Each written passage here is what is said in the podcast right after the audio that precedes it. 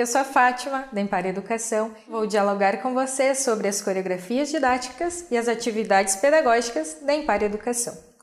Coreografia é representação de movimentos corporais para compor uma dança. A montagem de uma coreografia não é uma tarefa muito simples, pois exige do artista o domínio dos elementos como o espaço, tempo, limites do corpo humano, consciência de aspectos estéticos do movimento, dos efeitos plásticos e conhecimento de aspectos musicais. Ou seja, para a realização de uma única coreografia, o coreógrafo, criador dos movimentos, precisa reunir recursos específicos de diferentes linguagens artísticas, tais como a música, a dança e as artes cênicas. E se pensarmos o termo coreografia no campo da educação, relacionada com o ensino-aprendizagem dos alunos, será que daria uma dança? Pois bem, abordaremos a seguir essa relação trazida por esses autores e adaptada por Miguel Zabalza como coreografias didáticas. As coreografias didáticas estão correlacionadas à ideia de coreografia na dança.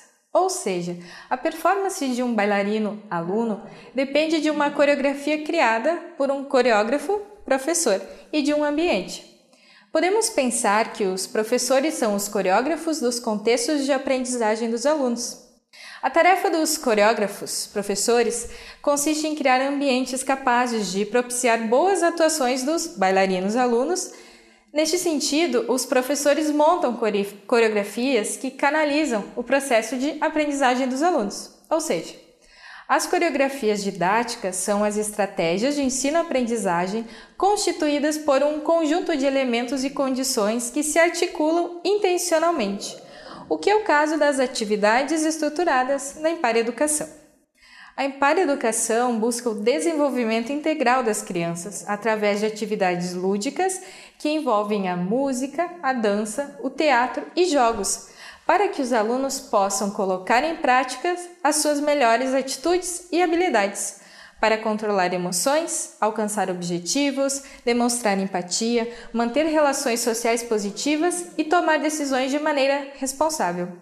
Isso porque o aprendizado dessas linguagens requerem disciplina, determinação, atenção, responsabilidade e protagonismo. Tudo isso tendo em vista o atual contexto educacional, que pede práticas pedagógicas ressignificadas para acompanhar as demandas do século XXI. Sendo assim, as coreografias para que as aprendizagens ocorram precisam estar relacionadas com os projetos de vida dos alunos sendo necessário criar coreografias ricas em estímulos e que fomentem um processo de aprendizagem ativo e significativo.